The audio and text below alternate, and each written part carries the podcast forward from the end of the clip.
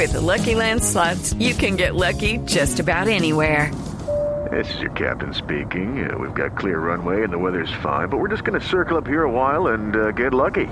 No, no, nothing like that. It's just these cash prizes add up quick. So I suggest you sit back, keep your tray table upright, and start getting lucky.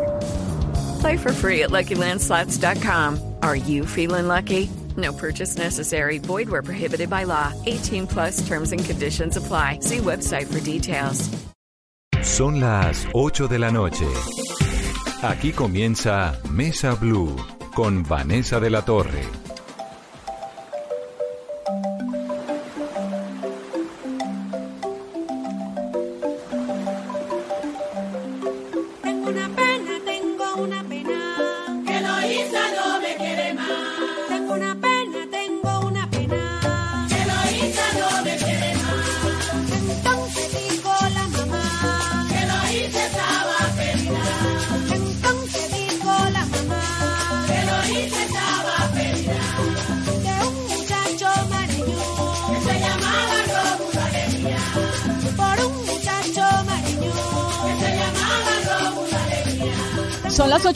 Bienvenidos a Mesa Blue.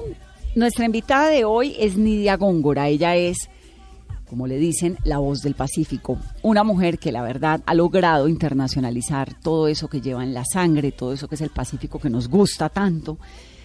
La madre de Nidia, y tal vez Nidia, bienvenida. Muchísimas gracias. Me da mucho gusto tenerla aquí. Gracias. La madre de Nidia era una de las, es una de las cantadoras del Pacífico más importantes, ¿no? Sí, pues del Pacífico, de nuestra región de Timbiquí, pues, muy reconocida y tiene, pues como ha desempeñado un papel importante en la difusión y en la conservación y transmisión también de, de las músicas de marimba. ¿Qué son las cantadoras, Nidia? Expliquémosle a la gente que no sabe. Bueno, la- lo primero que vamos a explicar es que no somos cantadoras, sino cantoras. Cantoras. cantoras o cantadoras. ¿Cantadoras o cantoras? Sí. La función O sea, ¿la cantadora no existe? ¿Eso está equivocado? Pues en nuestro contexto sí, porque tradicionalmente siempre se ha utilizado el término dentro de, del territorio y fuera del territorio, porque yo eh, nunca había escuchado la, el término cantaora, pues aparte de las cantadoras de flamenco. Eh, y aquí en Colombia se empezó a escuchar el término cantaoras y a utilizar y a popularizar a través de un proyecto muy específico eh, de Leonardo Gómez Jatín, que fue Alecuma y las cantaoras.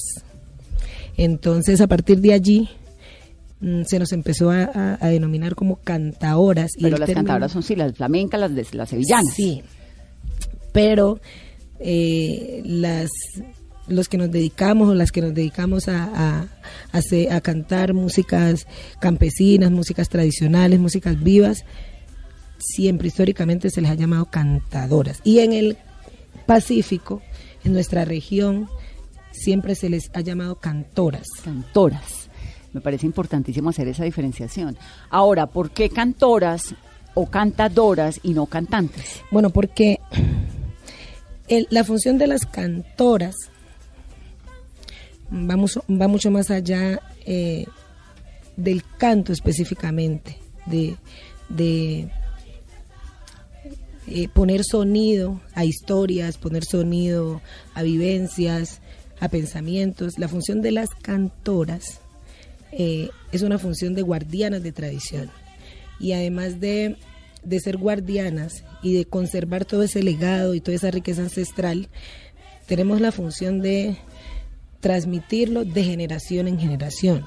Entonces, las cantoras, el trabajo de las cantoras es un trabajo que está relacionado no solamente con el canto, sino que está relacionado con los diferentes saberes. Entonces, una cantora generalmente tiene conocimientos sobre medicina ancestral, tiene conocimientos sobre gastronomía, tiene conocimientos sobre eh, bebidas medicinales, ¿sí? Es, es, es toda una sabedora y toda una guardiana de tradición dentro de la comunidad. ¿Y dónde aprende todos estos conocimientos? Se aprenden dentro de la comunidad de manera muy, pues la transmisión es muy natural, el proceso de transmisión, no vamos a academias, aunque bueno, para mí la academia tradicional, como el aprendizaje de lo tradicional es, es una academia, es nuestra academia, Eh, los maestros pues son obviamente los viejos sabedores, los que, los que han aprendido también de generación en generación, se les ha transmitido todos estos saberes.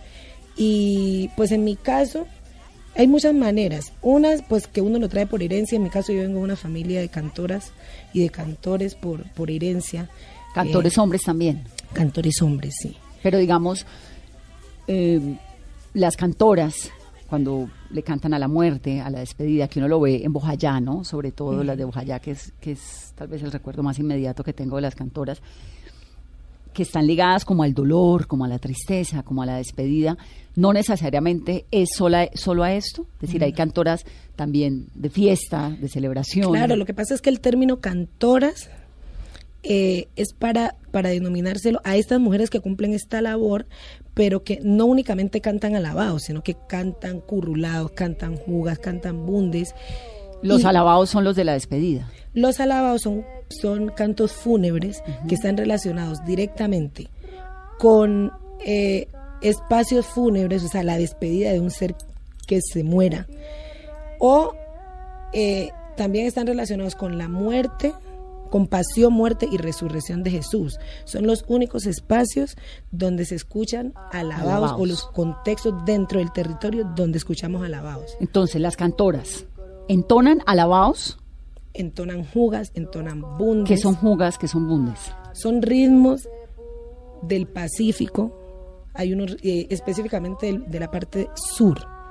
Entonces, eh, no hay, el término cantoras no es solamente para las mujeres que cantan alabados, el término cantoras se utiliza en general para las que ejercen esta tarea dentro de la comunidad, para las que ejercen el canto, sea alabado, se- eh, el alabado es en todo el, el endén del Pacífico, ¿no? de norte a sur.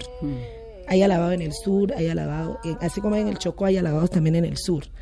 Y, por ejemplo, en el sur nosotros cantamos currulao, cantamos bunde, cantamos juga, cantamos rumba, cantamos paseo. Y en el, en el Chocó, pues bueno, eh, hay otros ritmos, es, es más chirimía, no, es- no hay tanta marimba, pero también son cantoras. Ok, y estas cantoras, como en el caso suyo, reciben, en el caso suyo, eh, de su mamá, tal vez, de su familia. Sí, pues se recibe en sí del contexto. Entonces, los que venimos de familia de cantores por tradición, pues obviamente tenemos desde, desde la casa, tenemos como ese primer acercamiento y esa escuela allí en casa. Pero también eh, el contexto mismo eh, le enseña a uno, porque en mi caso yo aprendí de mi mamá, pero también aprendí eh, de, los, de las otras sabedoras y de las otras maestras. Yo tuve la fortuna de nacer, bueno, yo nací con partera, nací en, casa de mis abuelos, pero el barrio donde vivía mi mamá era un barrio que quedaba cerca a, a la familia, por ejemplo, a la familia Balanta, y estaba allí también toda la familia Bonilla y, y la familia Angulo. Entonces siempre ellos, eh, crecí en un nací, crecí en un ambiente musical. la familia Bonilla, la familia Angulo eran musicales. musicales, la familia Angulo de Timbiquí, ellos pues son eh, vinieron de San José, de la parte de arriba de las minas, y luego bajaron a San José, a, a Santa Bárbara, como el caso de mi mamá y mi, mi abuela y sus hijos, y otros se quedaron arriba. Luego fueron bajando, pues es el caso, es la misma familia de Wegner y de William de los de Herencia. de los de Timbiquí. herencia, que son Exacto. grandes amigos de esta casa. Nidia, ¿cómo es, por qué es distinto nacer de una partera? Pues pienso yo que el momento del parto, el momento del nacimiento, yo tengo dos hijos, ¿no? Y entonces lo voy a hablar desde esa experiencia y desde la experiencia que, que escucho hablar a mi mamá. Pero sí tiene un misticismo Tiene especial, ¿verdad? Sí, claro, tiene una mística especial porque desde el momento mismo, para nosotros es muy importante tanto el nacimiento como la muerte de un ser humano, de una persona. Entonces, el momento del nacimiento, del alumbramiento, como lo llamamos desde la tradición, es un momento muy especial, un momento muy sagrado y un momento decisivo, diríamos que para la vida. Entonces, la manera como a ti te reciba el mundo, este mundo terrenal, incide mucho en la manera como tú vives. Entonces, eh, cuando uno nace con partera, nace acompañado, acompañado de todas las personas que lo quieren a uno. Es un parto tranquilo, un parto bonito, un parto eh, donde no se observa agresividad de ninguna manera, ni voluntaria ni involuntaria. Te reciben con canto. Tiene que ser divino. Sí, entonces se le brinda a, la, a esa madre toda la tranquilidad y todo el, el espacio armónico que necesita ella pues para tener a su hijo de la, de la, Sí, de la porque manera además un más parto tranquila. es un parto. un parto es un parto. Entonces, yo tuve hijos, tuve dos hijos y mis dos hijos los tuve por cesárea ¿En dónde? en Cali, En un hospital. en un hospital, en una clínica, no sé si puedo decir el nombre, pero nacieron en una clínica. Eh, y para mí fue lo más traumático del mundo. ¿Por qué? Porque yo tuve, cuando tuve mi primer hijo, en el proceso de parto, pues yo quería hacer mi proceso y tener mi hijo de- natural, sin que me hicieran cesárea, yo quería pujar a mi hijo. Claro, como todas. Uno le, además uno Pues, hace el curso y le que- enseñan. y- exacto, y además que es... Supongo la- que ese curso profiláctico que le enseñan a uno embarazado en Bogotá o en Cali, se lo enseñan a ustedes. nos los enseñan La- las, las parteras, parteras, y a mí claro. me lo y, y yo todos los días lo hacía con mi mamá y ella era estuvo muy pendiente porque mi mamá vi- en esa época vivía en Timbiqui y antes de yo tener a mi bebé cuando yo estaba como en el último mes ella se vino a la ciudad de Cali a pues acompañarme a hacer conmigo como ese tiempo y lo mismo a mi abuela porque yo me crié con mi abuela entonces empezamos el trabajo de parto en la casa y obviamente pues yo seguí las recomendaciones que ella me dio. Mi mamá parió ocho, siete hijos y los siete los parió con partera y uno que casi incluso casi sola. Entonces pues obviamente quién más Que ella. Quién más que ella para, para acompañarme a mí. Entonces estu- estuvimos allí, ella pues me dio todas las recomendaciones del caso. Cuando ya llegó el momento de irnos a la, pues mi esposo estaba con mucho miedo porque pues él es más de ciudad. Entonces era como, no, vámonos a la clínica, vámonos a la clínica, vámonos a la clínica. Entonces yo, bueno, para no tener pues como conflicto y es un poco difícil que entiendan las personas que no están como dentro de esa cultura, que entiendan pues como esos procesos. Entonces nos fuimos a la clínica y llegando a la clínica, pues ya los médicos se encargaron el procedimiento, todo, y me aplicaron pitocin y eso, eso lo desgarra a uno horrible. Ahí empezó el martirio. Me aumentaron los dolores, pero fue una cosa así desgarradora. Y acostado, mira, cuando uno pare, cuando la mujer pare con partera, baila, canta, salta, es un momento feliz. En una clínica a ti te acuestan en una cama porque pues la experiencia que yo viví fue Sí, te duerme en la mitad del cuerpo. Sí, me acostaron en una cama y yo quería caminar, quería moverme, quería relajarme, pero entonces Pero ¿por qué no eh, cli- físicamente, clínicamente, qué pasaba? ¿Tenías algo con el cordón umbilical tranquila. o algo? No, yo llegué bien, llegué con mi dilatación normal, ya iba eh, a la, la altura de 5 de dilatación, me tomaron la presión, estaba bien, le hicieron monitoreo al niño, estaba bien, pero ellos por tomar precauciones, entonces me, pues, me acostaron en la cama, me conectaron un poco a aparatos, que suero, que no sé qué, y pues ahí me tocó aguantar los dolores allí. Llegó un momento en el que pues se complicó, el parto se complicó, eh, al niño se le bajó la presión, eh, le estaba dando taquicardia, entonces a mí me tuvieron que meter por urgencias, hacerme una cesárea y además de eso hubo un error en el laboratorio, entonces los exámenes míos los confundieron y en los resultados que llegaron pues yo aparecía como con una anemia crónica, entonces tenían que hacerme una transfusión de sangre. No, y no eran suyos. Era mío. Entonces ya luego mi esposo pues dijo que eso estaba muy raro, mostró el antecedente, los papeles, los exámenes anteriores que me, me había hecho hace una semana, pues todo. Imposible que en una semana pues le, Le da una le- sí, anemia crónica. cuatro, De exacto. acuerdo. Y entonces, bueno, repitieron los exámenes, ya llegaron y Bien. efectivamente tenía bien mi hemoglobina. Entonces, a cirugía. Y fue, pues para mí fue difícil porque yo esperaba parir a mi hijo de manera normal. ¿Y el segundo?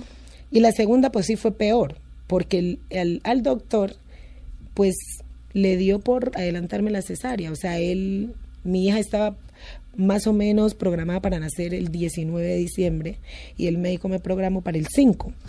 Qué vaina, porque además ocurre un montón y eso también tiene pues unas críticas muy grandes a la ética médica, ¿no? La, la cesaritis, de hacer cesáreas por doquier. Entonces yo le dije, pero pues según lo que yo veo aquí, porque yo estaba con la EPS y estaba también un particular, como con mi médico de toda la vida, de confianza, de la familia. Entonces él, yo le dije, médico, doctor, pero la niña todavía, pues, según los exámenes y según todo el, el, la, el balance que hemos llevado y el control, pues nace en dos semanas. Es como lo, lo óptimo. No, no hay ningún problema. Eh, estamos, yo estoy convencido que pueden hacer, no hay lío, tú no te preocupes, que nosotros garantizamos que tu hija va a salir bien. Y bueno, a la niña, pues fue un parto diferente porque cuando me hicieron la cesárea con mi hijo, yo rompí fuente en la cama, o sea, mi hijo se desprendió. Y, pero con Flora fue distinto, Flora estaba pegada a mi cuerpo. Entonces, cuando me hicieron la cesárea con el niño, me abrieron, me lo sacaron súper fácil, pero con la niña prácticamente la arrancaron de mi cuerpo. O sea, yo sentía, lo jaló y se demoró muchísimo. Y efectivamente la niña nació y a las horas de nacer tuvieron que meterla a cuidados intensivos porque nació con una deficiencia respiratoria. Claro, le faltaba un par de semanas. Exactamente. Sí, ves entonces por qué para mí lo ancestral. El, exacto, el momento. Ya sí se presentan complicaciones porque sabemos que a veces vienen con dificultades, con problemas, aunque muchas de, de esas dificultades o complicaciones que se presentan a la hora del parto las saben manejarlas. Pero, por ejemplo, eh, Nidia, yo también que tengo un ancestro pacífico fuerte, quería lo mismo, parto natural, todo esto. Mi primera hija venía con dos vueltas de cordón en el cuello y una en, el, en la pierna y mi cesárea, ya, mi, mi placenta ya no estaba funcionando. Entonces las posibilidades de un parto natural pues eran nulas. Entonces igual, clínica, también rompí fuente, bueno, todo esto. Eh, y también es que el parto es muy duro, de, pues, desde cualquier óptica es muy duro. Pero ¿qué ocurre cuando a una mujer en el Pacífico le pasa como a mí? Que físicamente no podía, era, era un riesgo muy alto. Exacto, es ahí es donde, donde va el, el conocimiento. Es que las parteras no son parteras porque sí. Ellas tienen un conocimiento desde la ancestralidad y tienen unos mecanismos, ¿sí? Desde, desde maniobras que eso se adquiere pues con la experiencia, obviamente, con el conocimiento y con los medios que nos brinda, nos brinda la naturaleza también. Entonces, lo que yo he podido aprender y he podido pues percibir, porque en, en la casa yo tuve varias experiencias de parto y ya estaba grandecita, lo que ellas hacen son, así como maniobran los médicos por medio de cesárea o que meten aparatos, no sé qué, ellas hacen masajes, tienen sus maneras de voltear al niño, que si viene de, de nalguitas, entonces ellas a través de masajes, de movimientos, lo voltean. Es un arte. Es un arte. con sus manos logran hacer eso. Y cuando nacen los niños, del cuerpo también. ¿El ombligo lo entierran? El ombligo se entierra. ¿Para qué? Porque es que el ombligo, el, el ombligo tiene el, el, significado de la vida ¿no? y de la conexión con, con, la naturaleza. Entonces hay que sembrarlo porque lo que de la tierra viene a la tierra tiene que ir. Para que la fertilidad, exacto. Tenga el ombligo en la tierra. Simbólico bonito. Simbólico. Si tú no, si, si tú no tienes una conexión de alguna manera con la tierra, tú no amas lo que brota de la tierra. Pero entonces usted que tuvo estos partos tan traumáticos, ¿cómo logra conectar porque supongo pues el parto es uno, es decir, uno nace una vez, no es que en la vida pueda, no venga yo le arreglo es eso. Uno. Es uno. Y es en un instante, un menos de ¿Cómo se reacomoda eso? Pues es difícil, para mí fue traumático. Eh, en el segundo parto, de hecho, a mí me dio, me enfermé horrible, tanto física como psicológicamente, pues por todo lo que pasó. Mi hija quedó sema, prácticamente dos semanas en, en, cuidados intensivos y pues yo estaba en mi casa. Frágil. Frágil, sufriendo mucho, porque entre otras cosas mi hermana menor había tenido bebé también diez días antes. Entonces, cada que yo me despertaba con el llanto del, de mi sobrinito bebé, pues para mí era doloroso. Saber que mi hija estaba allá en una incubadora y que, y que pues quería a su mamá, tener a su mamá, que yo no, le, no la podía amamantar, o sea, para mí fue, entonces yo entré en una crisis así depresiva. Se fue arreglando ya después que la niña llegó a la casa y pues bueno, con el cariño, el amor, toda la familia. Eh, las, ellas saben, las, allá las, las matronas saben cómo acomodarlo a uno. Entonces le dan a uno pues eh, eh, bebidas, bebidas que ayudan un poco pues como a controlar de nuevo el, el cuerpo, la, las hormonas. Nosotros generalmente allá no tomamos medicamentos eh, químicos para, para cuadrar pues de nuevo eh, todo el, el, el sistema.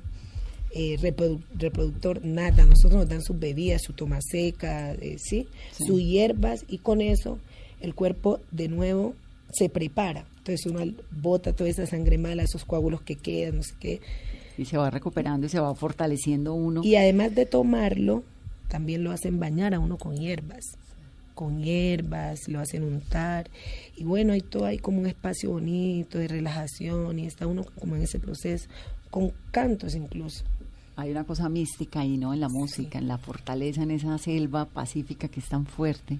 Claro, o sea, la hay porque la música, la música nuestra, sobre todo ese sonido de la marimba, esos cantos, logran sensibilizarte, ¿no? Entonces cuando una persona un algo lo sensibiliza, pues tú quedas expuesto. ¿De dónde vienen esos ritmos del Pacífico, ese, esa marimba, estos sonidos?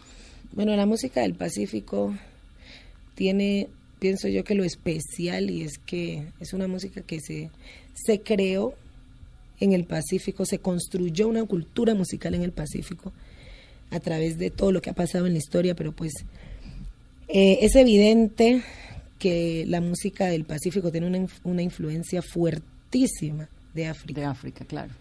O sea, eso es indudable, eso es... Hay una conexión, además. Hay una Me decía conexión. Yuri Buenaventura en alguna vez aquí en, en el programa, me decía, es que yo oigo esto aquí y me voy al África y oigo lo mismo.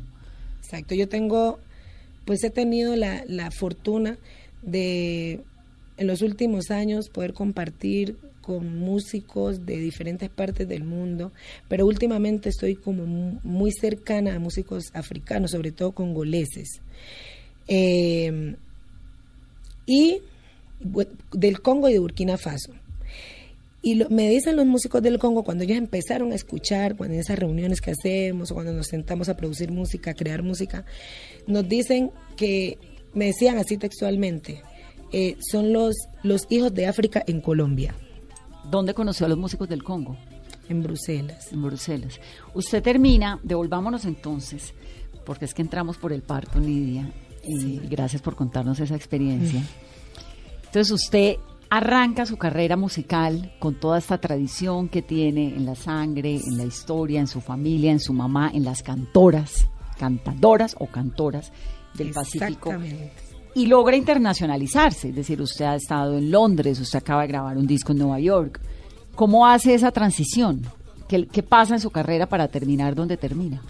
Bueno, yo desde muy pequeña siempre soñé eso, ¿no? Como viajar por el mundo, ¿Usted siempre quiso ser cantante? Siempre. Desde muy pequeña para mí fue muy claro eso. Pero yo quería ser cantora. Cantora. O sea, yo quería ser como las viejas de mi pueblo, como las sabedoras de mi pueblo. Yo quería ser como mi mamá. Pero Sí. en Nueva York. Entonces yo les decía, mamá, y a mi abuela también, porque mi abuela cantaba muy lindo, pero ella eh, no cantaba en la calle, cantaba en su casa. Y ella me decía, y me apoyaba, pero mientras fuera pues una cuestión así de, de al- como un hobby, una pasión. Ellas desde muy pequeña lo vieron como eso, como a mí me gusta cantar y a Nidia le gusta cantar, pero ellas nunca imaginaron que yo iba a dedicar mi vida a esto o como mi profesión, que yo me decían, usted tiene que ir a la universidad, estudiar una carrera y conseguir un trabajo. Sí, entonces es como, como el orden social que nos han impuesto y sobre todo en mi, en mi pueblo, pues eh, una persona que se dedique a la música, pues de qué va a vivir. En Bueno, Timbiquí, hay muchas ¿no? críticas en Timbiquí en el pero, Pacífico. pero Timbiquí parece que tuviera una cosa musical ahí fuertísima. Sí. Es decir, Timbiquí es música. Definitivo. ¿no? Entonces cuando ya, yo desde muy pequeña pensaba en eso, ¿no? Yo decía, yo quiero viajar por el mundo, pero yo quiero viajar por el mundo cantando música nuestra.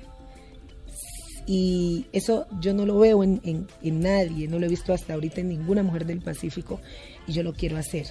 Y yo lo voy a hacer, siempre decía eso. Entonces cuando yo llego a Cali, yo dije, voy a estudiar música. Y mi papá se opuso, no, no me dejó, él canta muy bien, toca guitarra, es un músico, pero no se dedicó tampoco. Eh, y dijo, no, usted no va a estudiar música, porque eso es una vida bohemia, eso es una vida de, bueno, usted no va a sacar nada bueno de eso y tampoco va a vivir de eso. Y mi mamá también, yo le dije, pero usted, si usted es cantora, ¿cómo me va a decir a mí que no? No, porque es que eso es otra, esto es otro tiempo. y usted, yo canto y soy cantora aquí, pero nosotros, usted, yo, usted me ve que yo vivo de eso. Me decía. ¿De qué vivían sus papás? pues mi papá es eh, era docente, él ahorita trabaja en Popayán, en la Secretaría de, de Educación, jefe de núcleo, pero siempre ha trabaja- han trabajado en, en el, como en el sistema educativo eh, oficial. Y pues no estaban de acuerdo. Entonces yo entré a estudiar a la Universidad de Santiago de Cali, licenciatura en educación preescolar. Yo les dije, listo, porque mi papá quería que yo estudiara derecho. Entonces yo le dije, listo, no voy a estudiar música, pero tampoco voy a estudiar derecho porque a mí no me gusta. Pero sí me llamaba mucho Con la esa atención. pinta de abogada que tiene. No, nunca. Entonces, De política. dije yo, ok, me gustaba el hecho de, y siempre desde muy pequeña, pues mm, estaba vinculada como en, los, en todas las actividades eh, comunitarias, hice parte de los grupos de infancia misionera, los grupos religiosos, de todos. Entonces, pues me llamaba la atención, pero profesora, pero de niños. Entonces yo estu- estudié en la Universidad de Santiago de Cali licenciatura en educación preescolar. Ya estando en Cali, ahí em- puedo decir yo que empezó pues como ya el, el impulso así fuerte de como de mi carrera musical porque yo en Timbiquí pues obviamente cantaba pero cantaba en los contextos naturales como lo hacen todas las cantoras. Entonces desde allí nosotros lo vemos como una actividad propia eh, en la región y como una función y una labor que tenemos que cumplir dentro del territorio pero no lo vemos pues como una función ya más allá no lo ven o no lo, no lo veían así. Tal vez ahora ha cambiado un poco. Y Ti- cuando llegué a Cali, eh, entré al coro de la universidad y entonces pues aprendí muchas cosas, muchos elementos que me han ayudado también en parte a, pues ahorita el ejercicio, pero yo no me sentía, o sea, me gustaba y siempre yo cantaba y tenía mis referentes musicales, pero había algo que no me llenaba. Y era eso, que a mí me hacía falta mi marimba, mis cantos, mis arrullos. Entonces empecé a, a convocar, ¿no? Empecé a llamar a los compañeros que se empezaron a venir a, a estudiar, otros a trabajar, y a la profesora Licha. La profesora Elizabeth Sinisterra fue, pues, como nuestra profesora querida y fue la, la primera docente en todo Timbiquí que llevó el conocimiento de la ancestralidad al aula de clase. Entonces, ¿Y, montó en dónde el aula de clase? ¿En Cali? Ella era profesora en Timbiquí, pidió traslado a la ciudad de Jamundí y nosotros nos sentimos, cuando ella salió de Timbiquí nos sentimos huérfanos, ¿sí? Porque pues sentíamos que ella le daba como un rumbo diferente, nos, con ella empezamos nosotros a investigar realmente sobre nuestras tradiciones, o sea, era un poco más profundo, ¿no? El conocimiento y eso. Entonces cuando llegamos a Cali yo le dije, profe, yo me voy a morir aquí, yo siento que ya yo no soy feliz y yo me quiero devolver para Timbiquí, yo no quiero ¿Cuántos años estar tenía aquí. Nidia? 17. 17. Una peladita. Si yo no quiero estar aquí, yo me quiero ir, a mí me hace mucha falta mi, pues, mi casa, mi, mi, mi abuela, mi familia, y me hace falta la música. Aquí, en el- cuando yo llegué a Cali en el 97, no se escuchaba la marimba como se escucha hoy en día en Cali, aquí en Bogotá. O sea, yo tenía la referencia de Hugo Candelario en Cali. No había más marimbas, o sea, muy pocas. Entonces, para mí era, y, y pues el trabajo de él era un trabajo enfocado en, en las el músicas tradicionales, el grupo Bahía, pero era orquestado, era fusión. Sí. Muy bonito y, y, era pues como mi alivio, pero yo sentía la necesidad de, de lo raizal, de eso que nosotros hacíamos allá. Entonces ya empecé a llamarla y empezamos a reunirnos en Cali. Primero a hacer jam, como tertulias, y ya así se fue formando como este proceso o esta diáspora en Cali, en el oriente de Cali, específicamente en el barrio Ciudad Córdoba.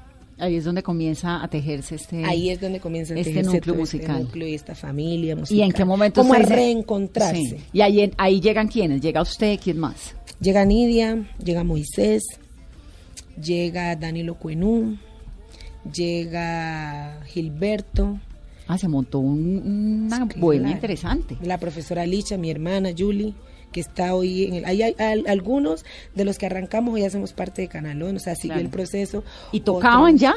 ¿En algunos sitios? ¿Comenzaron? Empe- empezamos a tocar en las fiestas patronales de Timbiquí, pero que celebrábamos en Cali. Cuando nosotros no podíamos viajar, entonces celebrábamos nuestras fiestas y hacíamos nuestros rituales. en esa en época no había petróleo todavía. Sí, ¿Ya había? ya había petróleo. Ya había petróleo, ya eh, dos versiones de petróleo. Ok. Entonces, eh, eh, en, ese ento- en ese momento, pues obviamente era un festival muy pequeño, ¿no? Era, era muy pequeño, se hacían los cristales, casi no venía el grupo de, de bandas que viene ahora, está, está- estaba empezando. Entonces, así, así empezó el proceso allí, como retomar el proceso, la transición del proceso, porque realmente eso empezó en Timbiquí. Como te decía, con mi mamá, nosotros somos como los renacientes, Sí. porque mi mamá toda la vida trabajó con la profe también, con la profe Licha. ¿Y qué le dijeron los papás cuando supieron que usted estaba en esas? Ay, Dios mío. ya vas a empezar a, molest- a joder a Cari también con tu bombo y tu bulla, mi papá, pues vea, yo necesito es que usted y mi abuela, necesito que usted se centre en su universidad y en su estudio, y ya yo le dije que no estoy de acuerdo que usted ande en su corrinche y en su arrechera. Eso, eso le llamaban ellos corrinche. Corrinche y arrechera. Sí. Que ella, ella, que, que no, que ella no quería esa rechera, esa putería, estar jodiendo con esos bombos y ese canto, que no sé qué. Y que yo tenía un, un objetivo con el que había viajado a Cali, era terminar la universidad y que me tenía que centrar en, en eso. Que qué música, pues que, que, que cuando fuera para Timbiquí allá. ¿Y ahí qué le dicen? Pues yo no le, pues yo bueno, sí, sí señora, ok, listo. Chao, me voy a tocar. Ay, no voy a tocar. Yo sí, señora. Sí, señora. Bueno, pues listo, chao, ya entendí. Profe, ¿cuándo hay ensayo? Por el otro lado. Profe, ¿cuándo nos reunimos? ¿Pero terminó la universidad o no? Claro, Claro, obvio, pues, ¿cómo terminé no? la universidad. Además, yo era muy Con juiciosa. esa presión. Soy muy juiciosa. Terminé mi universidad, me gradué y, y allí eh, como que alternaba, simultáneo estaba en la universidad y estábamos creando el proyecto Socavón de Timbiquí. Ya el año siguiente nos organizamos, fuimos a Petronio, porque ese año que organizamos el grupo, yo no fui a Petronio porque yo me devolví para Timbiquí a vacaciones y allá nos integramos con los de herencia, pues como éramos familia todos que mi mamá es, mi abuela es hermana de la mamá de Bender, del papá de William. Entonces, herencia de Timbiquí, dije, no, yo pues yo voy con él, yo voy con mi familia. Entonces, participé ese año con los de herencia en el 2001. Y ya en el 2002 dijimos, listo, vamos a organizarnos y vamos a participar con Socavón de Timbiquí. Todo el año hicimos todo el trabajo de montar el repertorio.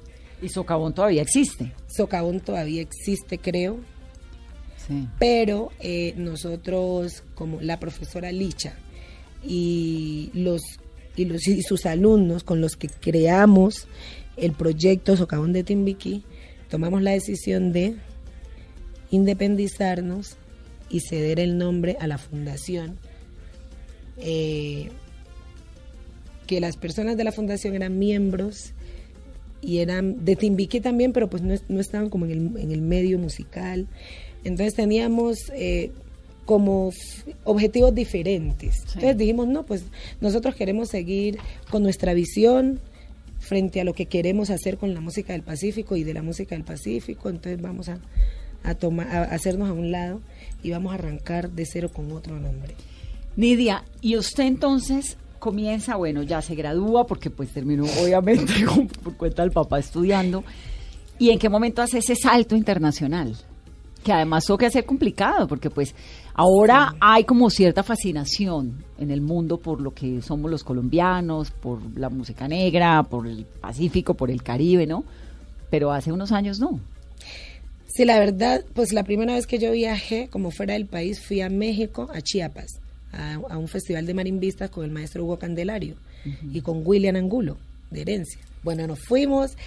En ese momento yo empecé como a tener una visión distinta. ¿Pero usted toca marimba o lo suyo ha sido la voz siempre? Bordoneo, Yo ¿qué es cuál? Eh, son como las notas agudas. Perdón, como las notas graves, las notas bajas. Es como el bajo. Que es como una marimba, pero O sea, más en la misma, bajo. la misma marimba tiene bajos y tiene requinta. Entonces la requinta corresponde a las notas agudas, como las notas más altas, más, más sutiles. Y las notas graves es lo que uno llama bordón, que reemplazan al bajo. En, el, en una canción tú puedes identificar, en una, en una sola marimba se toca requinta y se toca bordón. Entonces el bordón va siendo el, el bajo. Como nosotros no utilizamos eh, bajos, a veces se utiliza guitarra y, y la guitarra cumple esa función, pero la, en, en la misma marimba o dentro de la estructura se puede tocar con dos marimbas, una que vaya cumpliendo la función del bajo, que son los bordones, y otra que vaya cumpliendo la función de requinta. Entonces la requinta eh, es, el, el bajo es como la base, va sosteniendo la base rítmica. Entonces, por ejemplo,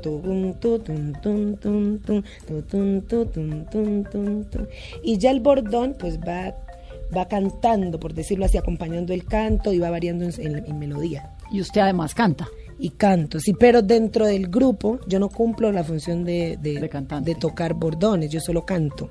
Toco bombo también, pero en el grupo tenemos su bombero, marimbero, cununero. Entonces yo a veces, pues, en, al- en algunos momentos cuando estamos así, que ya la cosa está candente, así como que entramos en trance, yo me voy y cojo mi cununo y empiezo a tocar.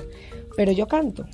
Lo suyo Es como mi canto. fuerte, lo mío es el canto. Sí. Además que no está muy bien visto en- dentro de la comunidad que las mujeres toquemos estos instrumentos porque son instrumentos que están exclusivamente hechos para tocarlo los hombres. Pues Ay, eso es ¿cómo lo que así? ¿Por qué? Pues eso, eso dicen tradicionalmente, aunque nosotros ya hemos hecho pues como resistencia a eso y ya ahorita las mujeres estamos aprendiendo a, a tocar instrumentos, pero de, pues decían los viejos que, porque la marimba pues tiene un misterio. ¿Qué es cuál? Y entonces aprender a tocar marimba, pues había toda una mística alrededor de la marimba. Uno, que era muy difícil, entonces no todo el mundo estaba preparado para aprender a tocarla y que era la marimba quien escogía ¿A quién, quién la tocaba? quien la tocara. Entonces eran personas, nacían muy pocos con ese privilegio y eso venía también de familia. Entonces entendí que la mayoría de los marimberos es porque vienen de familia de marimberos. Y, y bueno, hay todo un misterio allí, entonces hay unos momentos como muy profundos de conexión. Entonces decían ellos que, que pues que la mujer, el, el, gua- el guasá es el instrumento interpretado por la mujer porque pues da, da toda esa como como esa sutileza que expresamos las mujeres. El bombo pues es un instrumento de fuerza y pues hay un poquito de machismo también en esa No, pues teoría. claro, todo, porque además entonces ellos sí pueden ser cantores, pero uno no puede tocar marimba. Y los cantores hombres que cantan. Cantan currulao, cantan juga, cantan alabao. O sea, no hay un ritmo eh, específico para que sea interpretado por mujeres y otro por hombres. Pero, Todos pero cuando uno piensa en cantoras, piensas en mujeres, ¿no? Generalmente. En, en alabados piensa uno en mujeres. pero cantan hombres también. Y el y, y de hecho el, el, el- como el papel que desempeñan los hombres en el canto de alabado es importante porque eh, en Timbiquí casi todos los rezanderos son hombres.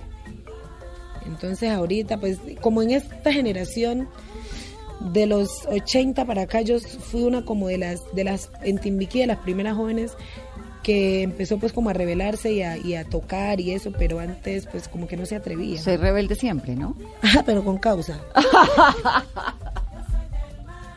Y esa rebeldía le ha funcionado en la vida. Pues sí, porque pues yo no sé, a mí me, pues desde muy pequeña me enseñaron a que uno tenía que cumplir sus sueños y sin pasar por encima de nadie tenía que hacer todo lo posible por alcanzar esos sueños. Y lo ha hecho. Sí, y pues desde muy pequeña tam- también yo era como muy curiosa, pues a mí me yo le decía a mamá, eh, pues esto es esto porque a uno le decían que en Semana Santa no se podía cantar, no se podía brincar, solo cantar alabados, que no se podía ir a nadar al río y que uno no podía correr, pero ¿por qué? Porque es malo. Pero ¿por qué es malo? Denme una explicación, o sea, así que me convenzan.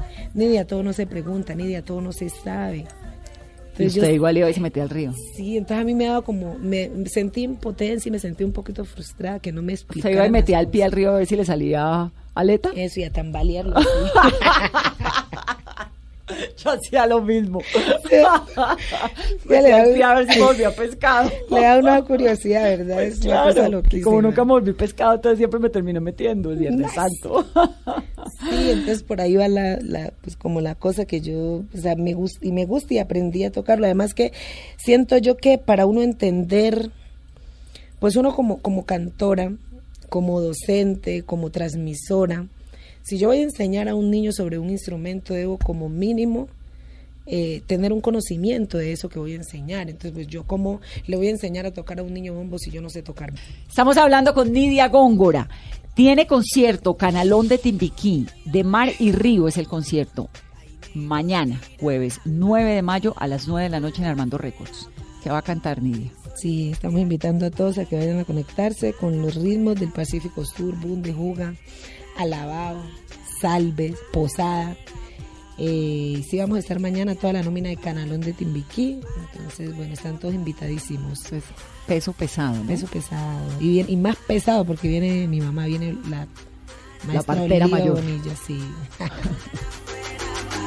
Yo, epa, epa, manga y aprieta. Llego malecón con la receta completa. Con mucho sabor para quien le apetece. afrodisíaco está servido en la mesa. Esto lo traje para que se diviertan. No te preocupes que el que no baila la presta. Entre que cabe más la puerta está abierta. Despierta con esta se formó la fiesta. Este es otra de las que provoca que cuando te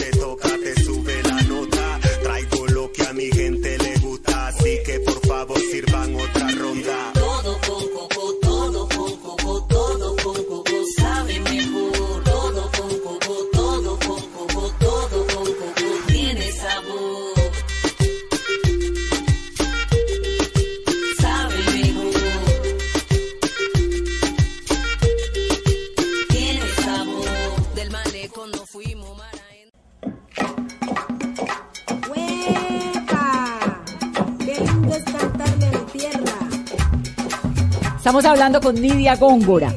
Tiene concierto Canalón de Timbiquí, de Mar y Río es el concierto. Mañana, jueves 9 de mayo a las 9 de la noche en Armando Records. ¿Qué va a cantar Nidia? Sí, estamos invitando a todos a que vayan a conectarse con los ritmos del Pacífico Sur, Bundejuga, Alabao, Salve, Posada. Eh, y sí vamos a estar mañana toda la nómina de Canalón de Timbiquí. Entonces, bueno, están todos invitadísimos. Pues, peso pesado, ¿no? Peso pesado. Y, bien, y más pesado porque viene mi mamá, viene la maestra partera Olivia mayor. Bonilla, sí.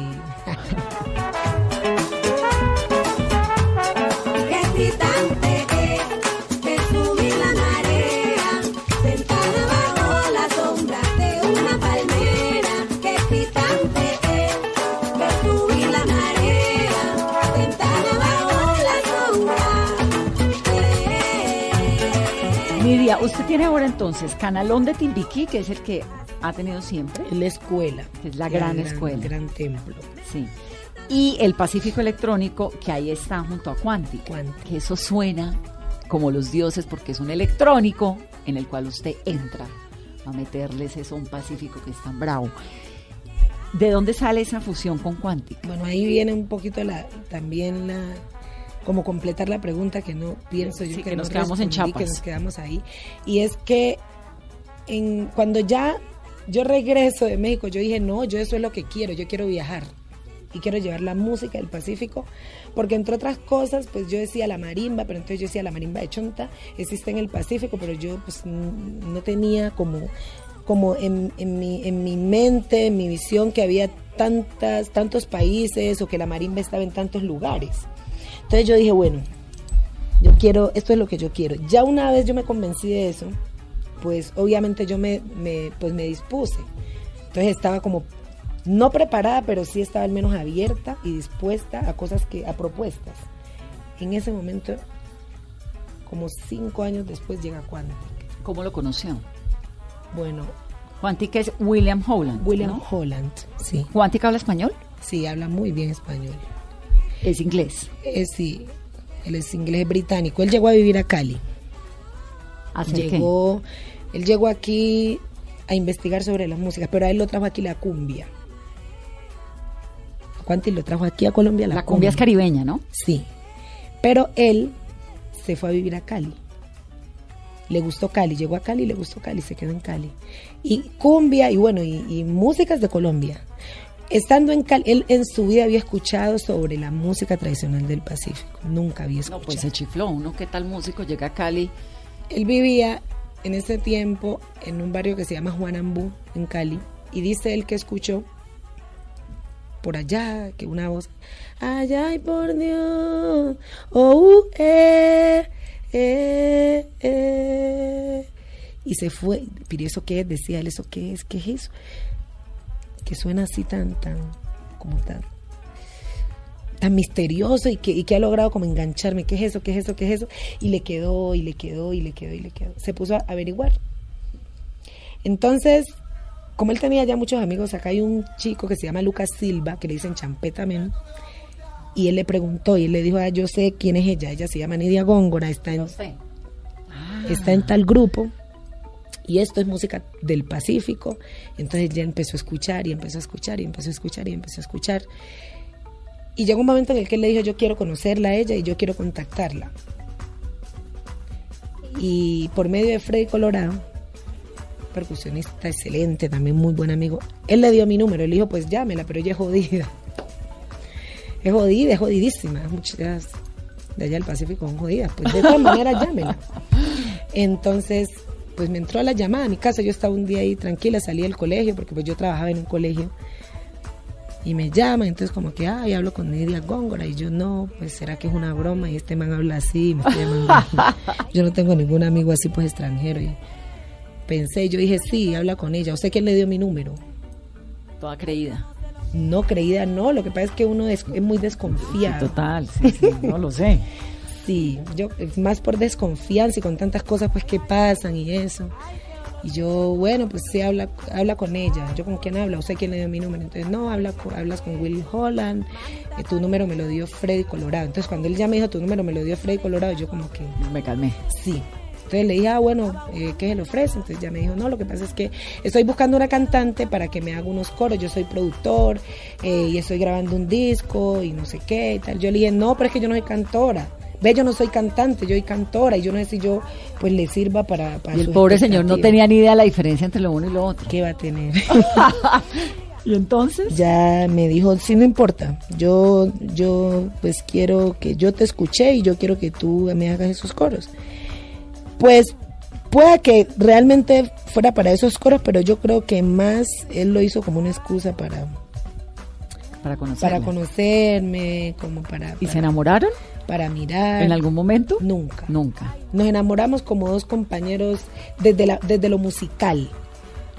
Hay, hubo y hay un enamoramiento desde lo musical. ¿Hace cuántos años? Yo me he enamorado de su trabajo, él se ha enamorado de mi trabajo, pero hemos guardado un- una amistad eh, que se basa en el respeto y desde lo personal nunca, o sea, Will es un hombre muy respetuoso. ¿Cuántos años llevan juntos? 10 años Wow.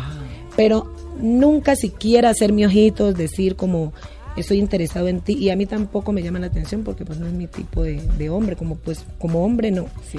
pero una amistad muy muy muy bonita Y una fusión muy poderosa, además, Sí. que la ha llevado a unos escenarios internacionales donde han reconocido su trabajo. Ahí es donde conoció, me estaba contando hace un ratico, en Bélgica, en Bruselas, músicos del Congo y de Burkina Faso. Eso fue después. ¿Cómo fue eso? ¿Eso cómo fue? Eso fue después. Pues yo eh, caminando con Quantic conocí mucha gente, pero a estos músicos yo los conozco por medio de Leonardo Gómez Jatín, de Alecuma y las Cantadoras.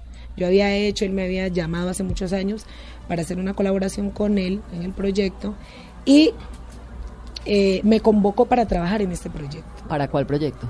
De Palenque a Matongue se llama. Que es el que tiene ahora. Que es un proyecto de músicos congoleses y músicos colombianos. Divino. y se hace una fusión de música del Congo, música del Caribe y música del Pacífico colombiano. Divino. Es una cosa hermosa. Impresionante. ¿Y eso lo grabaron dónde? En Bélgica. Salió pues ya una producción discográfica y llevamos varios años ya girando. con Ahora. ¿en qué idioma se comunican? Porque supongo que los del Congo y de Burkina Faso Bueno, no hablan español. Ellos hablan, ¿O hablan qué? y hablan francés, Francés. y hablan inglés. Y de la, del combo colombiano hay dos de Guapi, uno que vive en París, la Güey, y uno que vive en Londres, que habla, uno habla francés y el otro habla inglés. Entonces ellos se comunican perfecto. Y yo les estoy enseñando a hablar español. yo me comunico con ellos a través ¿Y esto es partituras? español, pues util- ellos utilizan, yo no leo partituras, pero yo, yo hago mis, como a las partituras, yo lo que le hago son mis códigos, los códigos que manejamos nosotros en- desde la escuela de tradición. Divino, ¿ah?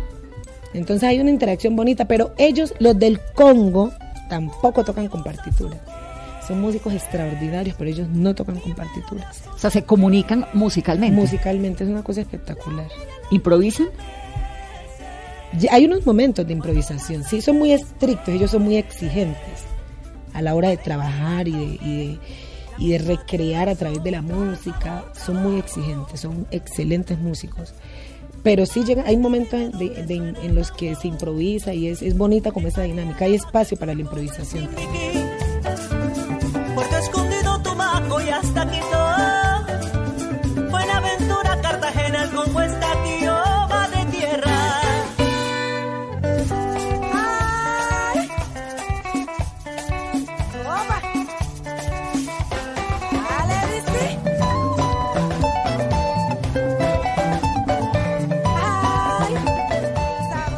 Nidia, entonces está el canalón de Timbiquí, que es como el gran laboratorio musical, ¿verdad? que este ha llegado a festivales, en el mundo lo aplauden, lo reconocen. ¿Hay más reconocimiento por fuera que aquí mismo? Hay más reconocimiento por fuera. ¿Por qué? Eh, bueno, eso hay que preguntarle a la gente. Sabe que pasa un montón. De pronto me encuentro con unos músicos tremendos que por fuera son, bueno, Porque yo pienso que la gente, eh, pues, cree muy poco o valora muy poco lo que tiene en casa. Cree que es inferior. Eh, y, y aprende como a apreciar más las cosas que vienen de afuera. O hay una idea equívoca de que las cosas que vienen de afuera son mucho mejor. O son de más calidad. O, o- O también o se escucha merecen más, más. aprecio. O, se- o eso, o se escucha más. O es lo mediático. O es porque está sonando en la radio del mundo. Entonces, entonces yo pues como a través de eso dije, listo, aproveché mucho los viajes con Quantic y dije, yo voy a llevar la música de Canalón de Timbiquí a estos escenarios donde he estado con Quantic. Y a estos programas radiales y, y- y el universo me tiene que ayudar para que la música de Canalón de Timbiquí suene en la radio internacional. ¿cuántos músicos son Canalón de Timbiquí? Diez. Diez.